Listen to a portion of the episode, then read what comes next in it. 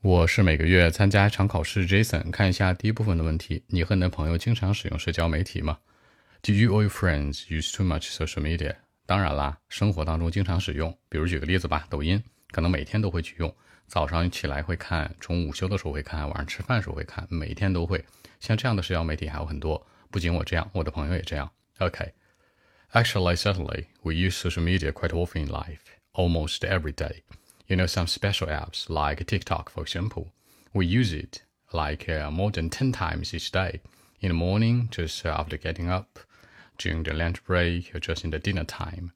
Almost every single minute, the social media is with me and my friends all the time. It's not a good thing, I know it. We should try to stay focused on real life, you know. So that's it. 那很频繁，quite often in life，午休和晚上吃饭的时候。 during the lunch break, just uh, in the dinner time，每一分每一秒，almost every single minute，重心放在真实生活上，try to stay focused on real life。更多文本问题，微信 b 一七六九三九一零七。